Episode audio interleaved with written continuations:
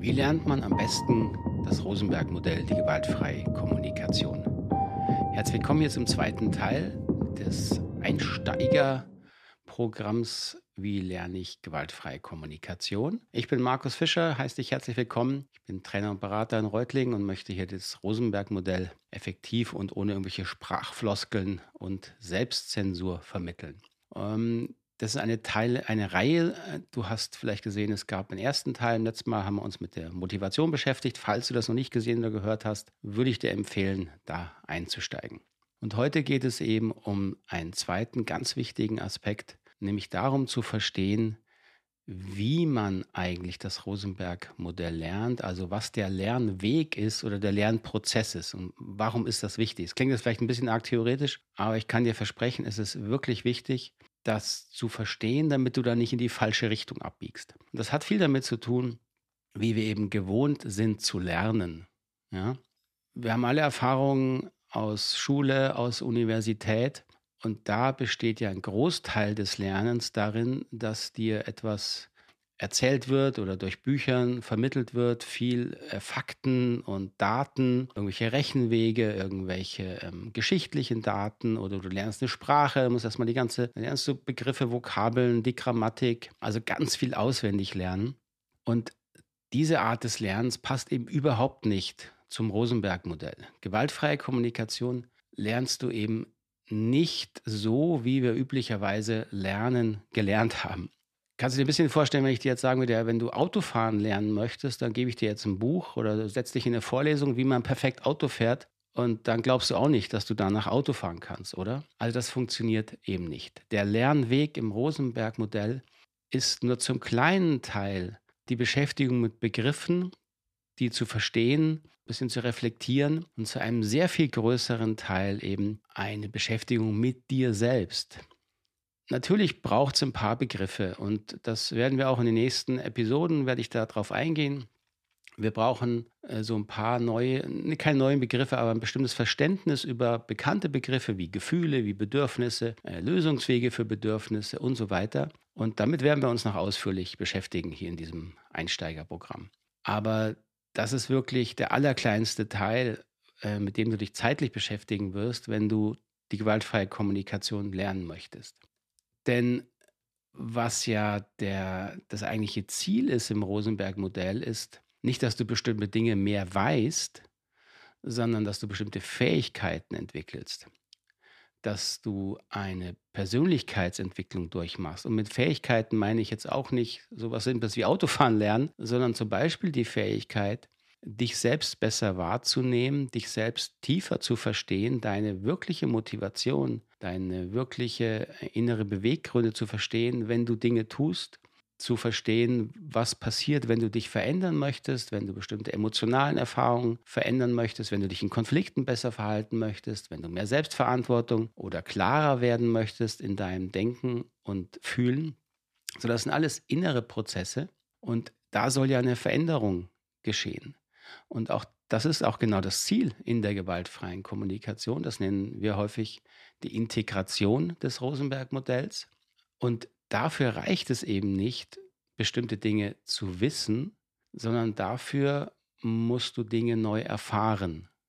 Und was musst du neu erfahren? Du musst ähm, deine eigenen inneren Wahrnehmungsprozesse, deine Denkprozesse bewusster wahrnehmen, deine Gefühle, die daraus entstehen, und deine Bedürfnisse, die damit verbunden sind, klarer und bewusster wahrnehmen und dann noch verstehen, wie vielleicht Verhaltensmuster, Gedanken und Gefühlsmuster, die dir nicht gefallen, die du verändern möchtest, wie und warum die entstanden sind, die bewusster wahrzunehmen. Denn diese Bewusstheit, die dabei entsteht, die ist es im Grunde, die dann die Veränderung in Gang setzen kann. Etwas, was dir nicht bewusst ist in deinem eigenen Inneren, das kannst du auch nicht verändern.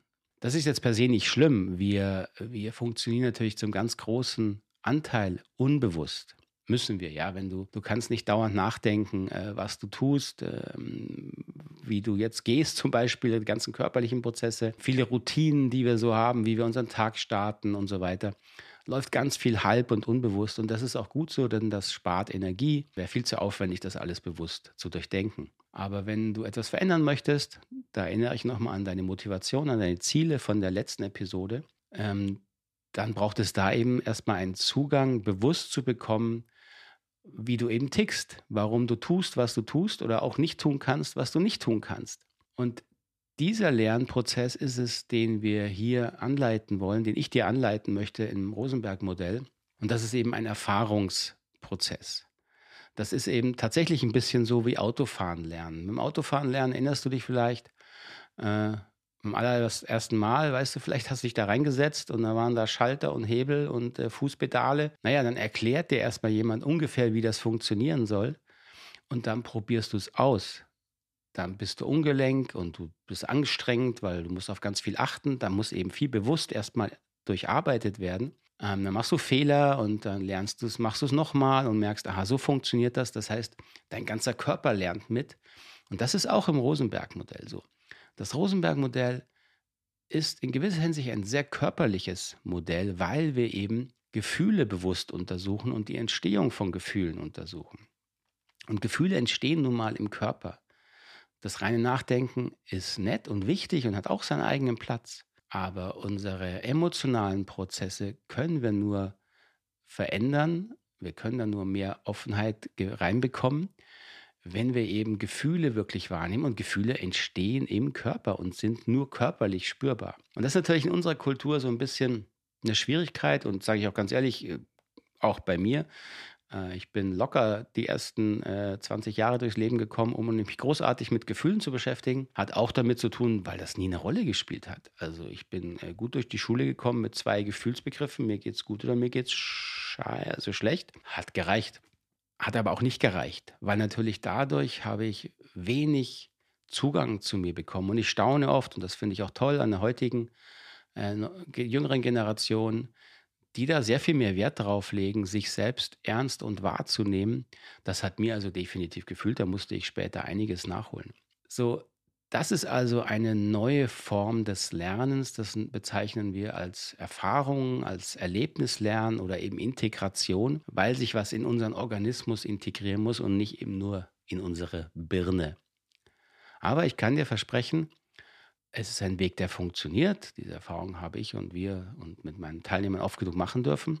Es braucht ein bisschen Zeit, es braucht ein bisschen Aufmerksamkeit und Energie, aber da ist sehr viel möglich, um wirklich mehr Empathie zu entwickeln. Erstmal für dich vor allen Dingen, also Verständnis, Mitgefühl für dich zu entwickeln.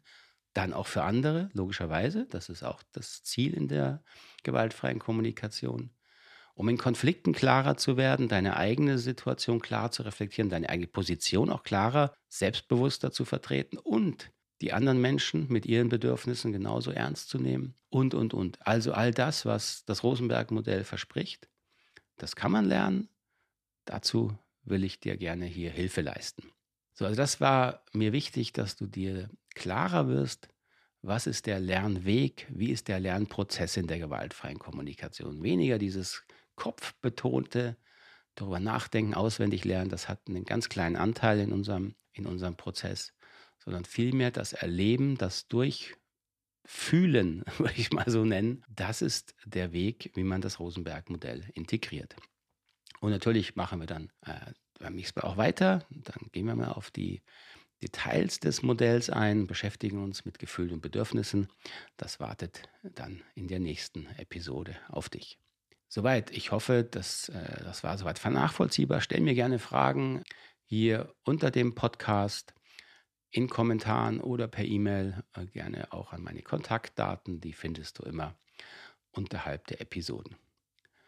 In diesem Sinne wünsche ich dir einen ganz schönen Tag oder eine geruhsame Nacht, wo immer du mich gerade hier im Ohr herumträgst oder mir im Video folgst. Bis dahin alles Gute.